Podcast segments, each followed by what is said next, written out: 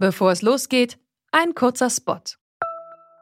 Bald starten ja wieder die Grand Tours mit viel sportlichem Ehrgeiz, medialer Berichterstattung und leider auch mit schlimmen Stürzen. Die Teilnehmenden sind hoffentlich gut abgesichert, denn im schlimmsten Fall müssen sie ihre Karrieren beenden, weil der Sturz es unmöglich macht, weiterhin zu fahren. Aber nicht nur im Sport, auch in jedem anderen Beruf kann eine Berufsunfähigkeitsversicherung sinnvoll sein.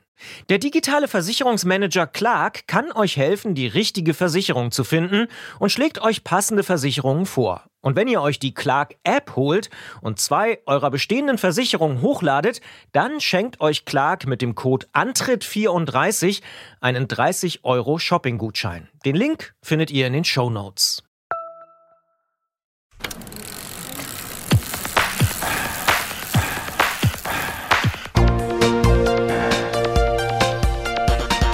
Antritt. Alles zum Thema Fahrrad bei Detektor FM. Präsentiert von Rose, die Bike-Experten. Hier ist der Antritt, die Fahrradsendung auf Detektor FM. Heute mit Christian Bollert. Und Gerolf Meyer und Ewe über andere sprechen, sprechen wir erstmal über dich, Christian. Was bringt dich eigentlich zum Antritt? Ja, das ist eine gute Frage. Also Fahrradfahren ist tatsächlich ein Thema, was mich schon länger begleitet, wie viele Menschen wahrscheinlich, aber mich dann doch ein bisschen intensiver. Ich bin früher mal ein bisschen hobbymäßig Fahrrad gefahren im Verein, ein bisschen Cross. Im Winter so mit Schlamm und Schnee, da hast du dich ja auch schon mal mit beschäftigt mit dem Thema. Und Fahrradfahren und Radio, da dachte ich schon immer, das wäre eine gute Idee, aber leider gab es immer niemanden, der das machen wollte. Äh, ja, das haben wir nur geändert. Ich habe das halt auch schon länger für eine gute Idee gehalten und äh, ich würde sagen, deswegen machen wir heute einfach Antritt zusammen. So machen wir das. Eine Stunde Radio zum Thema Fahrradfahren und wir starten mit einem, wie ich finde, ganz passenden Song Death Cab for Cutie, The Ghosts of Beverly Drive. If only you'd known me before the accident. Ja, das Wetter die letzten Tage ist ja für Radfahrer und Radfahrerinnen eher herausfordernd gewesen. Aber wir sind frohen Mutes, dass sich das nach Ostern noch bessern wird. Absolut. Unter dieser Ausgabe, da sprechen wir zum Beispiel über das Besondere von Orientierungsrennen. Da kann ja so ein bisschen Schnee oder Wind auch mal ganz spannend sein. Dafür bist du, Gerolf, ja selbst bei einem Orientierungsrennen mitgefahren. Außerdem sprechen wir mit unserem Technikmann Jens Klötzer vom Tourmagazin über das Material der Profis bei den Frühjahrsklassikern, die jetzt anstehen und was wir im Alltag daraus lernen können. Enrico Peutschke übrigens vom Team Bora Argon 18, der erklärt uns die Faszination dieser doch sehr besonderen Rennen. Und natürlich gibt es auch wieder unsere Ausfahrt des Monats. Diesen Monat übrigens aus Wien und jetzt gleich sprechen wir mit drei jungen Modemachern, die dafür sorgen, dass wir auf dem Rad gut aussehen.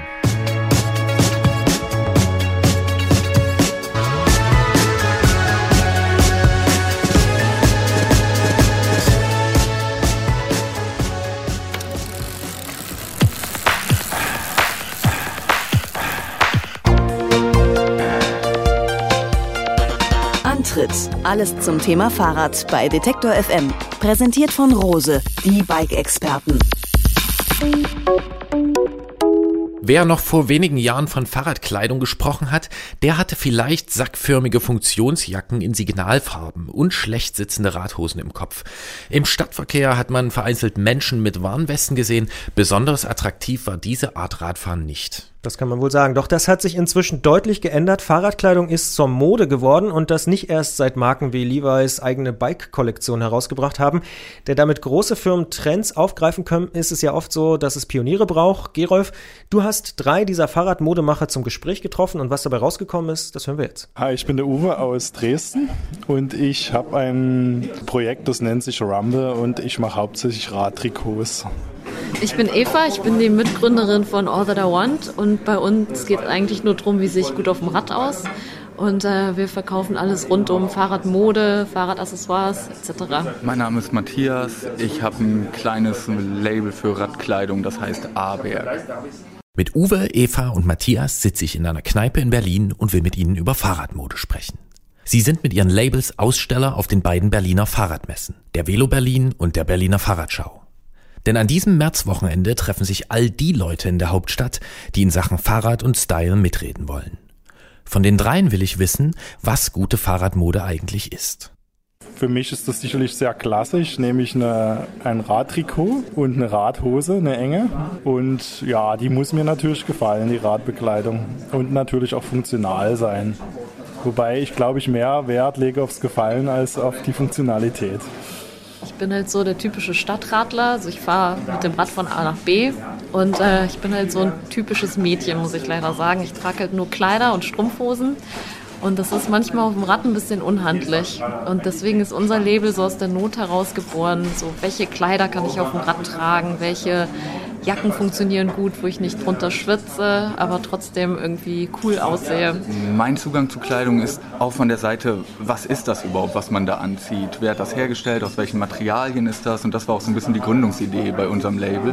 Man ist mit dem Rad die ganze Zeit in der Natur, man fährt draußen rum, aber was hat man dabei eigentlich die ganze Zeit an? Also so, wir fangen meist beim Stoff an, gehen dann über den Schnitt, Funktion und eben Look. Also wir machen sehr viel Kleidung, die auf den ersten Blick nicht typische Radverkleidung ist, aber dann doch sehr gut funktioniert Sicherheit auf dem Rad. Das sagt Matthias. Funktion ist also wichtig, doch offensichtlich geht der Anspruch an Fahrradbekleidung längst darüber hinaus. Sie ist nicht nur einfach praktisch, sondern muss auch gut aussehen, egal ob für Männer oder für Frauen. Außerdem wird immer wichtiger, wo und wie die Fasern und Stoffe eigentlich verarbeitet werden, die man beim Radfahren am Körper trägt. Das Label heißt so wie ich und, und ich will halt Sachen verkaufen, die ich halt auch geil finde. Und deswegen ist das gar nichts, was wir sehr, sehr groß nach außen tragen, sondern es geht im Grunde darum, dass wir wirklich Produkte rausbringen, die einfach sehr, sehr gut sind. So. Im Idealfall sogar besser als alles andere, was es gerade schon gibt. Doch wie kommt man eigentlich darauf, ein eigenes Label zu gründen? Alle hier am Tisch scheinen nicht einfach nur nach Gewinn zu streben. Vielmehr sprechen sprechen sie sehr persönlich und sehr emotional. Ist Fahrradmode Selbstverwirklichung? Uwe stimmt zu. Ich habe ja BWL studiert, muss ich sagen. Und es gab in der ersten Vorlesung so eine Frage, warum äh, gründet man ein Unternehmen? Und ich habe dann gesagt, weil man sich selbst verwirklichen will. Und das wurde nicht akzeptiert als Antwort. Aber für mich ist es so, ich mache das aus Spaß, an der Freude. Und ja, wenn was übrig bleibt, ist es super, aber es muss nicht. Ich glaube, sonst ist man nämlich, wenn man das aus reiner Leidenschaft oder als Hobby macht, in einer besseren Situation, weil dann weiß man, man kann das bestmögliche Produkt kreieren, ohne zu sagen, ich nehme jetzt aber den günstigeren Stoff, weil dann habe ich mehr Marge und ähm, deswegen bin ich froh, dass wir halt trotzdem in der Lage sind und sagen, bei der Produktion müssen wir keine Kompromisse machen. Kannst du davon leben? Nee. Willst du davon leben können? Ja. Wer Fahrradmode mit Anspruch produziert und wie Matthias davon leben will, der begibt sich auf eine lange Reise als Unternehmer. Es ist zwar nicht einfach, ein solches Label aufzubauen und gleichzeitig damit Geld zu verdienen, doch das Vorhaben passt so gut wie nie in die Zeit. Denn Fahrräder gewinnen gesellschaftlich immer mehr an Prestige und mit ihnen natürlich auch die Fahrradmode. Dass das Fahrrad inzwischen auch zum käuflichen Statussymbol geworden ist, passt manch alter Szenegröße nicht. Die Modemacher jedoch finden das ausnehmend gut und richtig. Viele schimpfen jetzt so rum, ah, hier der Zahnarzt von nebenan hat sich jetzt ein teures Titanrennrad gekauft, aber das ist ja eigentlich was Gutes. Wer macht ja was Gutes? Das ist einfach toll, wenn das viele Leute machen, Radfahren. Deswegen habe ich auch total Lust, in dieser Branche, in dieser Szene zu arbeiten. So. Weil halt, äh, man, man hat halt immer mit irgendwie im Herzen guten Menschen zu tun. Vielleicht ist das die schönste Illusion, die einem Radfahren bieten kann. Und es ist noch schöner, dass sich auch Jungunternehmer in Sachen Fahrradmode diese Ansicht bisher erhalten haben. Doch wenn immer mehr Menschen aufs Rad steigen, lässt sich damit auch immer mehr Geld verdienen. Und bekanntlich hört da die Freundschaft auf. Da ist die Fahrradbranche nicht anders als andere Industriezweige. Eva hat das am Tag unseres Interviews selbst erlebt. Gerade heute noch kommt ein Herr von einer großen Firma an unseren Stand, dessen Namen ich nicht nennen möchte, und sagt halt so, ja, wir haben halt äh, über dieses Fahrradhelm-Konzept geredet und ähm, wäre halt cool, wenn man da irgendwie zusammenkommt. Und dann meinte ich so, ja, muss man halt mal überlegen. Und dann ging es irgendwie so um Spaß ein bisschen hin und her und dann so, naja, wenn nicht, machen wir es einfach selber. So, also es war dann dieses so, naja, wir brauchen euch auch gar nicht. Heißt das dann, dass große Labels den kleinen Enthusiastenmarken gefährlich werden können? Trotz offensichtlicher Kopierversuche sehen das meine Gesprächspartner nicht so.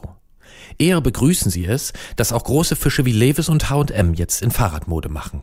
Ich finde das eigentlich auch grundsätzlich nicht schlecht, wenn so große Marken natürlich irgendwas äh, im Fahrradbusiness machen. Für uns können die gar nicht zur Gefahr werden, weil wir ja auch irgendwie andere Werte auch aus wirtschaftlicher Sicht schon mal haben. Es ist halt schon eher andersrum, denke ich mal. Die äh, äh großen Marken brauchen die kleinen Marken, um sich eben dann Inspiration zu holen und zu gucken, was geht. Die großen Marken gucken sich das dort ab. Das ist eigentlich auch eine Bestätigung, dass man auf dem richtigen Weg ist, wenn die Großen irgendwie mitziehen.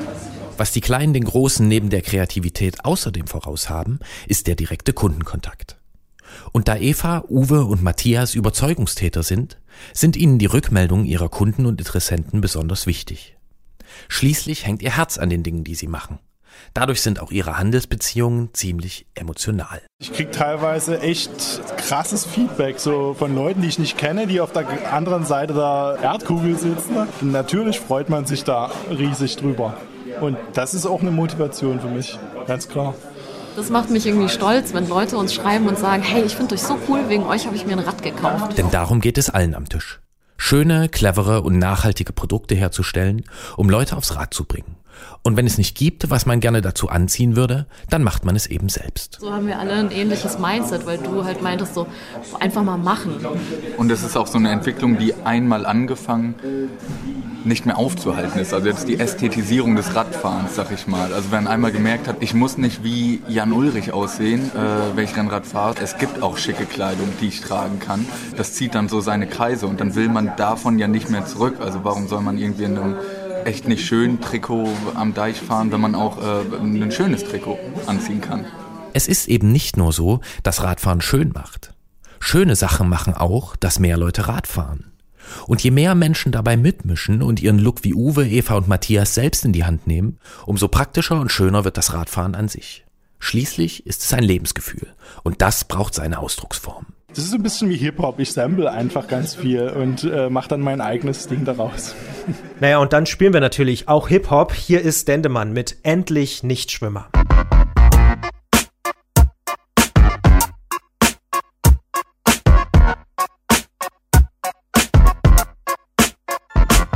Hier ist der Antritt bei Detektor FM, die Fahrradsendung und wir sprechen gleich über ein Thema, von dem ich noch nicht so wahnsinnig viel gehört habe, ehrlich gesagt, Orientierungsrennen.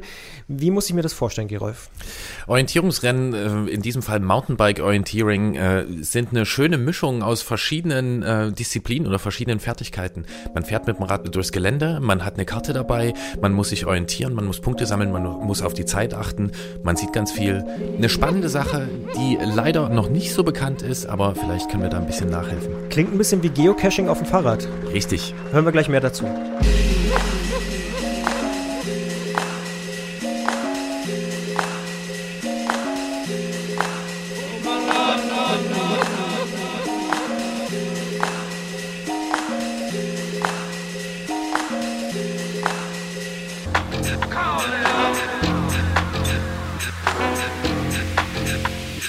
Eben haben wir schon ein bisschen was gehört über Mountainbike-Orientierungsrennen von Gerolf und was er da nun wirklich erlebt hat, das hören wir jetzt beim Geocachen auf dem Fahrrad.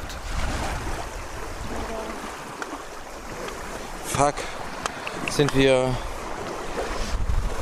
Ich denke, wir sind Ich dachte, wir waren dort. Hätte ich jetzt auch gedacht. Vorne geht's rum. Weil vorher ist ja auch kein Weg, der hier runterführen würde. Vielleicht sind wir jetzt hier irgendwo runtergefahren zwischendrin. So, dass es gar kein richtiger Weg war. Es war zumindest nicht der richtige Weg. Meine Kollegin Lydia und ich, wir haben uns verfahren. Wir stehen am Strand des Muldestausees bei Bitterfeld und starren abwechselnd auf eine Karte und in die Landschaft. Wir sind als Team unterwegs bei einem Mountainbike-Orientierungsrennen und wir müssen uns jetzt ganz schnell umorientieren. Könnte auch sein, dass das hier der Weg war, hm. der wegging. Du hast recht, weil wir sind auch von der Biegung, sind wir gar nicht weit entfernt von der ja. Biegung im Strand. Da sind wir irgendwo hier. So kann's kommen beim Mountainbike-Orientierungsfahren, wo das zeitweise Verlorengehen zum Gesamtkonzept gehört. Eine halbe Stunde vorher sind wir mit 50 anderen Leuten an einem Sportlerheim gestartet. Wir sollen verschiedene Punkte in der Landschaft anfahren, die mit Wertigkeiten versehen sind. Auf dem kleinen Starthügel hat das auch noch ganz einfach geklungen. Wer hier einmal runter und einmal hoch ist, hat ungefähr 25 Prozent aller Höhenmeter heute geschafft. Ihr habt vier Stunden Zeit mit der entsprechenden Zeitüberschreitung, die dann Punktabzüge bringt. Aber ich kann jetzt nicht so viel erzählen, ihr habt nur noch fünf Sekunden. Äh, Weg, weg, weg, weg, weg, weg, weg, weg, weg. go! oh, ist das schön. Jo, jo. In mehreren Wellen verlassen die Teams das Gelände ums Sportlerheim und bekommen nach 50 Metern ihre Karten. Jetzt heißt es, sich ganz schnell zu orientieren.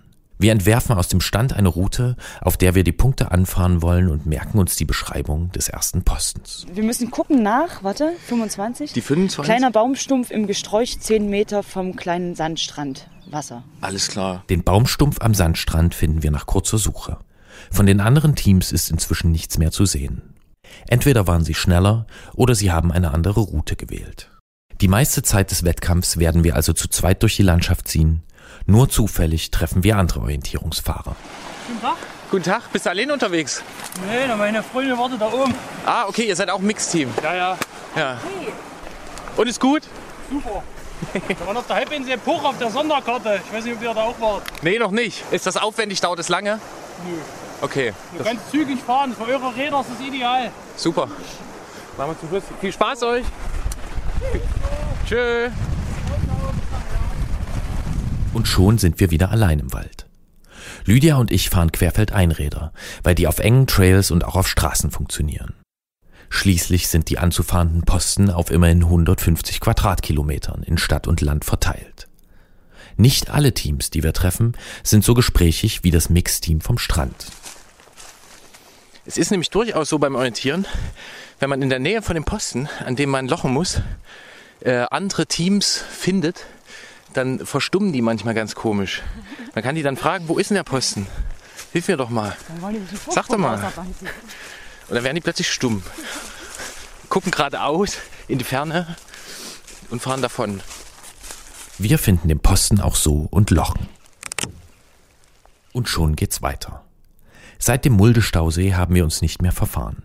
Zügig sammeln wir Posten für Posten ein, da kann der Nieselregen unsere gute Laune nicht trüben.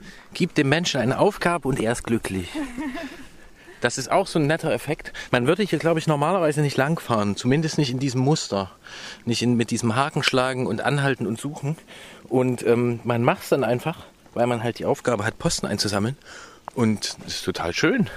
Es regnet sogar, aber das stört niemanden im Moment. Und ähm, ja, das ist Mountainbike-Orientierung. So ein bisschen wie eine Schnipseljagd früher als Kind. Das hat mir dann auch noch Kindheitserinnerungen. Viel besser geht's doch gar nicht. An einem Seitenarm der Mulde sammeln wir einen besonders hochwertigen Posten mit 50 Punkten ein. Ein schmaler Trail schlängelt sich an einem kleinen Hochufer entlang, der Boden ist rutschig und unsere Steuerkünste sind gefragt. Nach diesem märchenhaften Ausflug in den Auenwald wenden wir uns langsam wieder in Richtung der Stadt. Das gehört nämlich auch dazu, in der Stadt orientieren. Wir sind jetzt in Bitterfeld und wenn man die ganze Zeit gewöhnt ist, auf kleinen Pfaden im Wald irgendwie zu gucken, alle paar hundert Meter kommt eine Kreuzung, dann ist das was anderes, als wenn man hier in der Stadt ganz viele Ecken hat.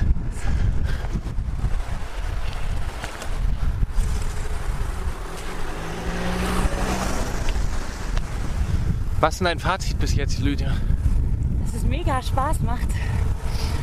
Es ist ein bisschen nass, aber das macht überhaupt nichts, denn mir ist eh viel zu warm. Es ist ganz erfrischend. Und es ist total spannend, immer die nächsten Punkte zu finden. Es ist wirklich wie so Rätselraten, wie so eine kleine Schatzsuche. Hast du es vorher schon mal gemacht? Nee, das mache ich zum ersten Mal, aber ich werde es auf jeden Fall wieder machen. Jetzt mache ich. Ja. Die vier Stunden sind inzwischen fast abgelaufen. Aber wir wollen unbedingt noch die Spezialaufgabe auf der Halbinsel Puch lösen. Hier müssen wir Posten nur anhand eines Luftbildes finden und aus den gefundenen Buchstaben ein Lösungswort bilden. Nach der Hälfte der Buchstaben raten wir die Lösung und drehen ab in Richtung Sportlerheim zum Endspurt. Denn für jede Minute, die wir überziehen, werden uns Strafpunkte aufgebrummt. Hier, hier, hier, hier, hier, bei euch. Na? 20C.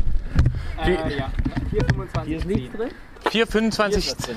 Hier ist was drin. 425 10 und Da sind wir 10 Minuten über unsere Zeit ungefähr. Ist okay. Spring Break ist richtig, oder? ja, 26 10. Wir haben unser Rennen beendet und treffen wieder auf all die anderen Teams. Wer gewonnen hat, das ist noch nicht auszumachen.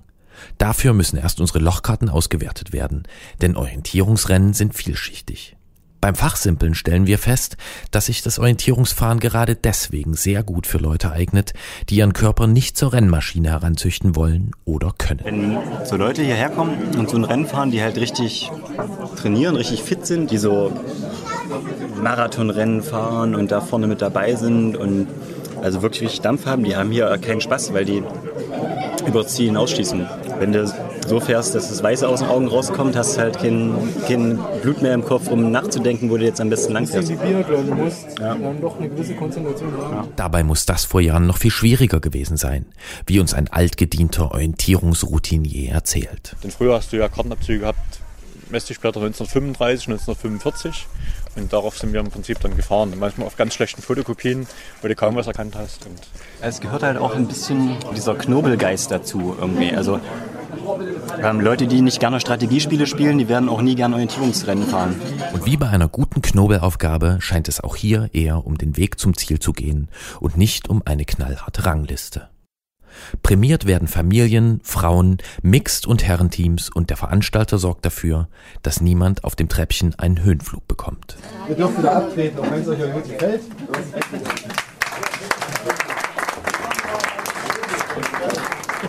Das gilt auch für Lydia und mich, denn wir haben überraschend den dritten Platz in der Mixed-Wertung herausgefahren. Dass das trotz unserer anfänglichen Verirrung möglich ist, macht die Nischendisziplin Orientierungsfahren gleich nochmal sympathischer. Und immerhin haben wir uns einen guten Posten zum Verirren ausgesucht. Der schönste Posten war der an den drei großen Wurzeln. Das war wirklich wie kurz wie Mittelmeer. Ja. Viel Wind, die ganze Gischt, die, die Wellen und dann diese riesen Wurzeln da an dem Wasser. Und jetzt mal Hand aufs Herz. Mittelmeer in Bitterfeld. Wer hätte denn vor wenigen Jahren davon zu träumen gewagt? Gerolf Meyer war also dabei beim Mountainbike-Orientierungsrennen. Wie ich finde, doch eine sehr interessante Sache. Haben wir wieder was gelernt.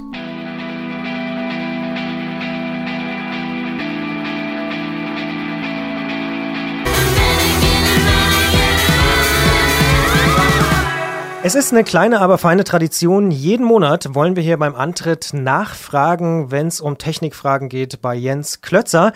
Und da klingeln wir einfach mal. Das hat sich so ergeben im letzten Monat und das ist auch in diesem Monat so. Gerolf, machen wir wieder, oder? Das machen wir wieder. Klingeln bei Klötzer. Die Technikfrage beim Antritt auf Detektor FM.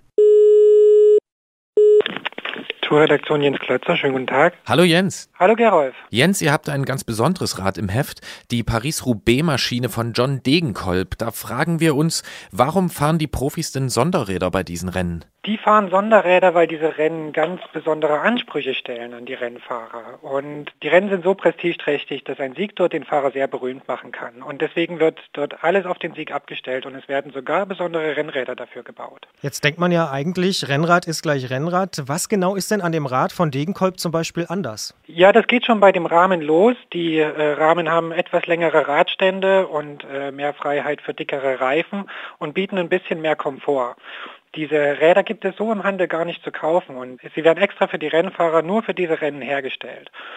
Dazu haben sie etwas breitere Reifen, das geht also bis 30 mm und es wird mit dickerem Lenkerband und speziellen Sätteln noch versucht, ein bisschen mehr Komfort rauszuholen, dass die Fahrer auf den langen Distanzen und den schlechten Strecken ein bisschen mehr Kraft sparen können. Was äh, kann man eigentlich im Alltag von solchen angepassten Hightech-Maschinen lernen? Ja, das Interessante ist, dass ich mit so einem Rennrad, wo man jetzt denkt, äh, das ist nur für den glatten Asphalt gedacht, doch ziemlich krasse Untergründe bewältigen kann. Also bis hin zu Paris-Roubaix, was ja eigentlich kein Kopfsteinpflaster mehr ist, sondern eher so auf den Feldweg geworfene Feldsteine. Und ja, daraus kann man lernen, dass man mit äh, so einem Rad eigentlich überall durchkommt. Hauptsache, man hat Spaß daran. Gilt es nur für Rennräder? Das gilt natürlich nicht nur für Rennräder. Ich kann ja auch mit einem Mountainbike problemlos auf der Straße fahren. Es ist vielleicht nicht das idealtypische Gerät dafür, aber es funktioniert. Jetzt sprechen wir in dieser Sendung ja auch noch mit Enrico Peutschke von Bora Argon 18 über die Faszination Frühjahrsklassiker. Wie ist es denn für dich? Fasziniert dich vor allem die Technik oder gibt es da auch noch was anderes, wo dir das Herz aufgeht bei diesen Rennen? Es ist nicht nur die Technik. Also die Faszination, die liegt vor allen Dingen in dem Prestige dieser Rennen. Und das ist zum einen die Tradition, also dass es diese Rennen schon sehr, sehr lange gibt. Also die äh, Erstaustragungen finden in den Regeln schon vor dem Ersten Weltkrieg statt.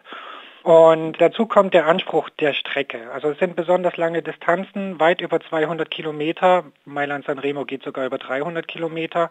Und die Entscheidungen finden entweder auf schwerem Kopfsteinpflaster oder auf kurzen und ganz giftigen Anstiegen statt.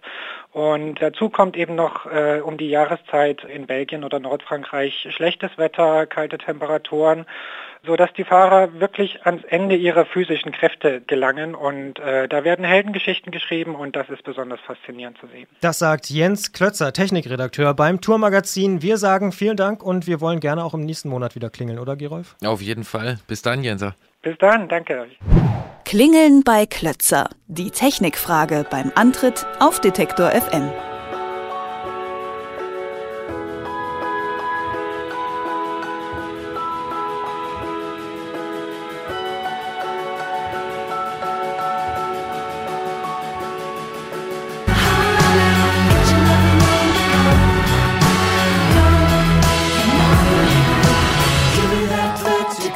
Hier ist Detektor FM mit dem Antritt und in dieser Sendung gibt es eine Serie, eine kleine, aber feine Ecke, möchte ich fast sagen, die wir jeden Monat füllen wollen. Letzten Monat hat das Alex Hertel gemacht, der Moderator.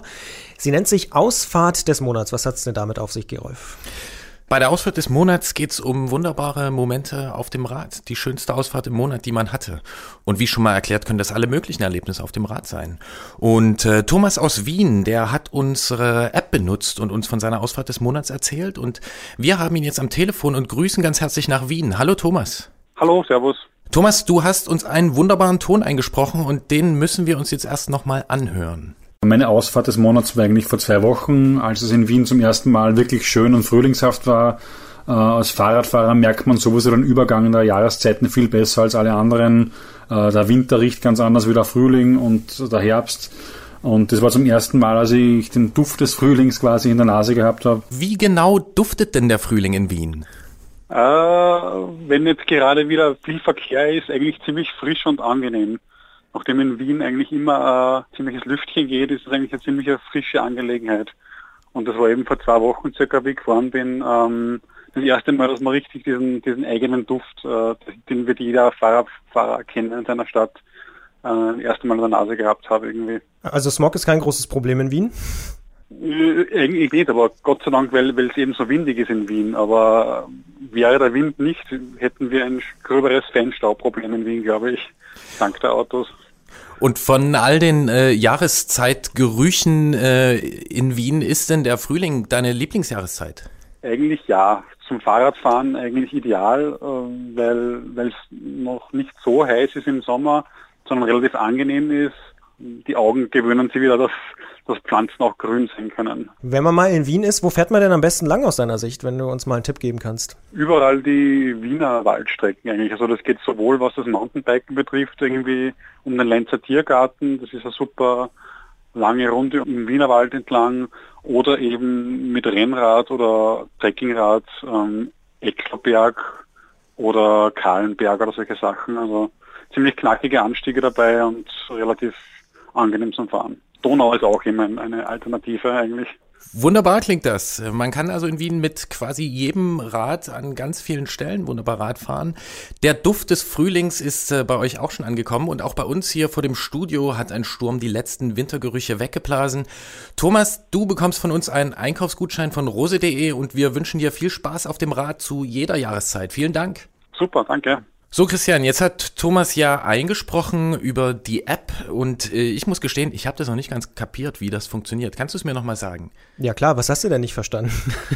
Wo muss ich drücken? Was muss ich machen? Wie funktioniert das Ganze?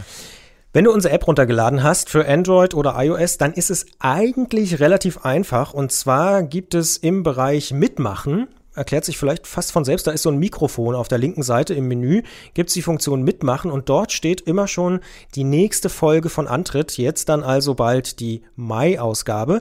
Und dort finde ich einfach ein kleines Symbol, wo ich draufdrücken kann und dann kann ich entweder ein Video schicken, ein Audio schicken, ein Text oder ein Bild und schon ist man mit dabei sozusagen und kann bei der Ausfahrt des Monats mitmachen. Ist relativ einfach und ähm, ja, über die App wirklich leicht zu finden. Es geht auch über andere Umwege, aber ich würde immer raten, äh, über Mitmachen zu gehen. Alles klar, und wer noch nicht mit einem Smartphone bewaffnet ist, der kann auch klassisch uns mailen an antritt.detektor.fm. Beteiligt euch, erzählt uns, wie es bei euch riecht, wie es bei euch fahren lässt, wie das Wetter war und was ihr unterwegs erlebt habt. Wir freuen uns auf die nächste Ausfahrt des Monats.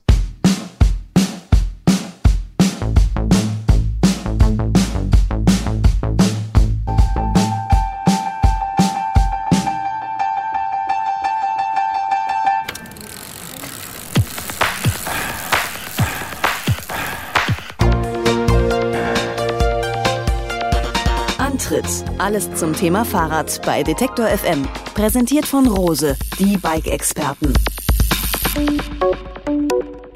In jeder Ausgabe vom Antritt schauen wir natürlich auch auf die anstehenden Termine der kommenden Wochen. Da wäre zum Beispiel das Bike Festival am Gardasee. Knapp nicht mehr im April, vom 1. bis zum 3. Mai. Wer es ein bisschen spezieller haben will, die Spezialradmesse Spezi in Germersheim ist am letzten Aprilwochenende und alles andere wie Mountainbike Orienteering, Tweet Runs, Critical Mass, die Sachen sind eher regional. Da schaut man sich am besten vor Ort um. Und für mich persönlich und wahrscheinlich auch für viele andere Radsport-Fans, da stehen die vier Rennen und Sonntage in diesem Monat im April besonders im Mittelpunkt. Ich sag nur Flandern-Rundfahrt, Paris-Roubaix, Amstel Gold Race und Lüttich-Bastogne-Lüttich. Die großen Frühjahrsklassiker stehen an und die begeistern vor allem ja die Belgier, Franzosen, Holländer und Italiener. Los geht's an diesem Sonntag mit der Flandern-Rundfahrt oder wie die Belgier sagen, einfach de Ronde. Wir haben übrigens vor der Sendung die Möglichkeit gehabt, mit einem Mann zu sprechen, der die Frühjahrsklassiker früher selbst zumindest mitgefahren ist und heute im Mannschaftswagen von Bora Argon 18 sitzt. Enrico Peutschke heißt der Mann und unsere erste Frage an ihn war, was denn die Faszination dieser Frühjahrsklassiker eigentlich ausmacht. Wenn wir jetzt zum Beispiel Paris-Roubaix nehmen, da fahren wir wirklich äh, über Pflasterabschnitte, die sich äh, kein bisschen geändert haben und das ist natürlich die besondere Faszination auch für Profis, die heute über diese Straßen fahren und das Feeling der ja, großen Klassiker live erleben können. Und wir haben es ja schon erwähnt, für Milram ist Enrico Peutschke auch selbst bei den Frühjahrsklassikern am Start gewesen. Und da wollten wir natürlich von ihm wissen, ob man denn bei diesen Rennen von Spaß für die Rennfahrer sprechen kann. Nun, äh, Spaß ist äh, da sicherlich der, der falsche Ausdruck, aber es ist was Besonderes. Man ist besonders motiviert, man hat, ja, ich will sagen, vor so einem Start äh, immer noch etwas Lampenfieber. Man weiß nicht, was einen erwartet. Und äh, natürlich ist man fokussiert auf, auf diese Rennen, auf diese großen Klassiker und man hat äh, einfach eine ganz besondere Motivation und das macht vielleicht äh, nicht den Spaß, aber das Besondere dieser Rennen aus. Und im Team Bora Argon 18 dürfte, wenn alles normal läuft, leider kein Fahrer für den Sieg dabei sein in diesem Jahr bei der Flandern-Rundfahrt. Etwas anders könnte das sein beim zweiten deutschen Team, bei Giant Alpecin. Die haben mit John Degenkolb doch einen Klassiker-Spezialisten im Aufgebot, der gerade ja auch den ersten Frühjahrsklassiker Mailand San Remo gewonnen hat. Ein Tipp noch für alle Hörer übrigens. Im Podcast gibt es als Bonus das gesamte Gespräch mit Enrico Peutschke nochmal zum Nachhören, welches wir während der drei Tage von De Panne geführt haben. Noch ein Grund also, den Podcast von Antritt zu abonnieren. Den Link gibt es natürlich auf der Webseite detektor.fm oder einfach bei iTunes nach Antritt suchen. Den Podcast stellen wir natürlich komplett ins Netz, aus rechtlichen Gründen allerdings ohne Musik. Und das war's dann erstmal im April von uns. Diese Folge des Antritts wird jetzt jeden Donnerstag wiederholt. Genau, immer 20 Uhr im Wordstream hier bei Detektor FM und wer im nächsten Monat dabei sein will, bei der Ausfahrt des Monats, so wie Thomas aus Wien, der kann ganz einfach mitmachen per App. Er kann uns seine Ausfahrt des Monats schicken, als Audio, als Video, als Text oder auch als Bild und uns darauf hinweisen, wo er denn so lang gefahren ist. Wir freuen uns auf jeden, der da mitmacht. Natürlich kann man uns einfach auch eine E-Mail schicken an antritt.detektor.fm und das war's dann jetzt auch wirklich. Die kommende Ausgabe gibt's wann? Am 7. Mai um 20 Uhr im Wordstream bei Detektor Detektor FM. Ich sag vielen Dank, Gerolf. Ich sag vielen Dank, Christian. Bis bald. Kette rechts. Kette rechts.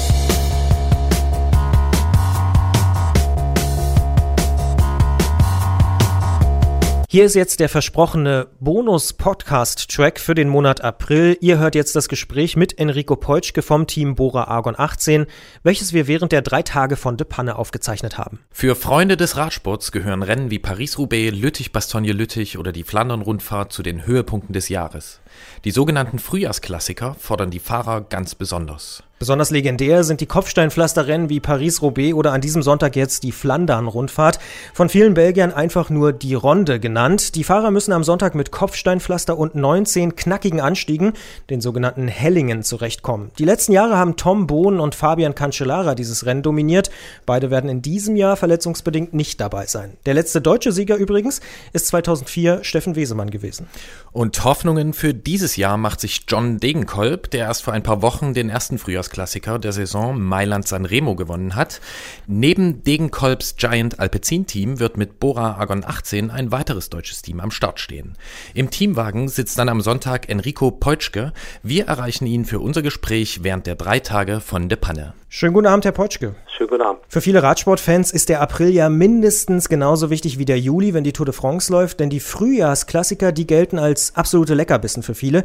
Sie sind mit dem Team momentan in Belgien unterwegs. Können Sie diese besondere Faszination von Rennen wie der Flandern-Rundfahrt mal erklären? Ja, es ist äh, einfach so, dass diese Rennen eine große Historie haben. Die Rennen gibt es teilweise schon 100 Jahre und die werden auch auf den gleichen Streckenabschnitten äh, wie vielleicht noch vor 100 Jahren gefahren. Natürlich haben sich die Straßenverhältnisse etwas geändert, aber wenn wir jetzt zum Beispiel Paris-Roubaix nehmen, da fahren wir wirklich äh, über Pflasterabschnitte, die sich äh, kein bisschen geändert haben und das ist natürlich die besondere Faszination auch für Profis, die heute über diese Straßen fahren und das Feeling der ja, großen Klassiker live erleben können. Für die belgischen Fans sind die Frühjahrsklassiker ja der Jahreshöhepunkt. Woher kommt denn diese Begeisterung und wie merkt man die an der Strecke? Das äh, Zuschauerinteresse hier in Belgien bei den Klassikern ist äh, unbeschreiblich. Das kann man natürlich auch schwer am Fernseher oder auch äh, einfach nur durch eine Beschreibung nicht wirklich wiedergeben. Also man muss das miterleben. Versuchen Sie es doch mal. Und äh, ich bin selbst die Rennen gefahren, habe sie jetzt äh, auch schon ein paar Jahre im Auto miterlebt und auch für uns, die äh, jedes Jahr wiederkommen, ist es äh, eine, eine Faszination, die, die Party über ja, eine Strecke von 250 Kilometern mitzuerleben. Die Zuschauer fiebern mit und die Rennfahrer werden ja angefeuert und jeder gibt eigentlich äh, auch die Zuschauer 100 Prozent und so ist es auch möglich, dass die Rennfahrer diese Strecken bewältigen und auch besondere Leistungen verbringen. Jetzt haben Sie schon angesprochen, zwei Sachen, über die wir schon gesprochen haben. Zum einen ist es die Strecke, die historisch teilweise ist, die sehr besonders ist, die Anstiege, das Kopfsteinpflaster. Sie haben auch die Fans angesprochen. Eine dritte Sache, die, glaube ich, sehr, sehr wichtig ist, ist das Wetter und die äußeren Bedingungen. Die spielen ja bei Frühjahrsklassikern auch immer eine große Rolle. Am vergangenen Sonntag beispielsweise hat es ja die Fahrer beim Rennen Gent-Wevelgem teilweise sogar von der Straße geweht in die Grachten. Das ist aber für belgische Frühjahrsklassiker trotzdem eine Ausnahme gewesen, oder? Ja, die Bedingungen am letzten Sonntag, die waren auf jeden Fall extrem. Ja, wir waren als Mannschaft Bora Argon 18 froh, dass äh, keiner unserer Fahrer schwer gestürzt ist. Es kam zu Stürzen, aber auch das gehört bei den Klassikern dazu und äh, jeder Rennfahrer muss einfach auch bei solchen Wetterbedingungen sein Bestes geben, sich überwinden und ja, man hat gesehen, es sind trotz diesen schweren Bedingungen 39 Fahrer ins Ziel gefahren und äh, es gab einen Sieger und es war sicherlich ein spektakuläres Rennen. Sie haben es eben schon angesprochen, Sie sind ja selbst früher auch als Fahrer aktiv gewesen bei den Frühjahrsklassikern. Haben Ihnen diese Rennen als Fahrer denn gefallen? Ich bin die Rennen sehr gern gefahren und äh, ich hatte ja erst sehr spät die Möglichkeit, äh, diese Rennen zu fahren mit dem Team Milram und da ist es natürlich auch für mich eine besondere Motivation gewesen, bei den großen Klassikern zu starten. Ich habe das schon genossen und ja, wir waren auch äh, als Team ja immer verhältnismäßig erfolgreich hier und deswegen hatte ich äh, bei den Rennen gute Erfahrungen und äh, bin die gern gefahren. Macht es denn wirklich Spaß, diese Rennen zu fahren? Nun, äh, Spaß ist äh, da sicherlich der, der falsche Ausdruck, aber es ist was Besonderes. Man ist besonders motiviert, man hat ja ich will sagen, vor so einem Start äh, immer noch etwas Lampenfieber. Man weiß nicht, was einen erwartet und äh, natürlich ist man fokussiert auf, auf diese Rennen, auf diese großen Klassiker und man hat äh, einfach eine ganz besondere Motivation und das macht vielleicht äh, nicht den Spaß, aber das Besondere dieser Rennen aus. Und haben Sie als Bora Argon 18 denn einen Fahrer mit im Team, dem Sie zutrauen, am Sonntag vorne mitzuhalten? Das äh, wird, glaube ich, sehr schwer. Wir haben leider dieses Jahr doch recht viele Ausfälle, gesundheitliche Ausfälle, auch von Fahrern, die ja eigentlich hier als Kapitän fahren sollten. Das ist äh, der Jan Barter, der leider krankheitsbedingt nicht mit dabei sein kann. Das ist auch ein Daniel Schorn, der sicherlich ein Rennfahrer ist, der auch bei solchen Rennen ganz gut fahren kann. Und auch Zachary Dumpster, unser Australier, hat sich besonders auf das Rennen gefreut, kann nicht mit dabei sein. Und solche Ausfälle ist es ganz schwer zu kompensieren.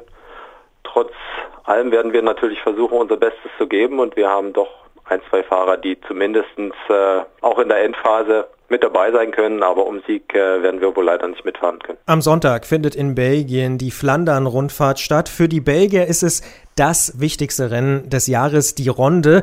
Wir haben darüber gesprochen mit Enrico Polschke. Er ist momentan in Belgien unterwegs. Wir haben ihn erreicht bei den drei Tagen von De Panne und bedanken uns sehr für das Gespräch. Vielen Dank. Und viel Erfolg am Wochenende, Herr Polschke. Danke, das äh, können wir gebrauchen und wir werden unser Bestes geben.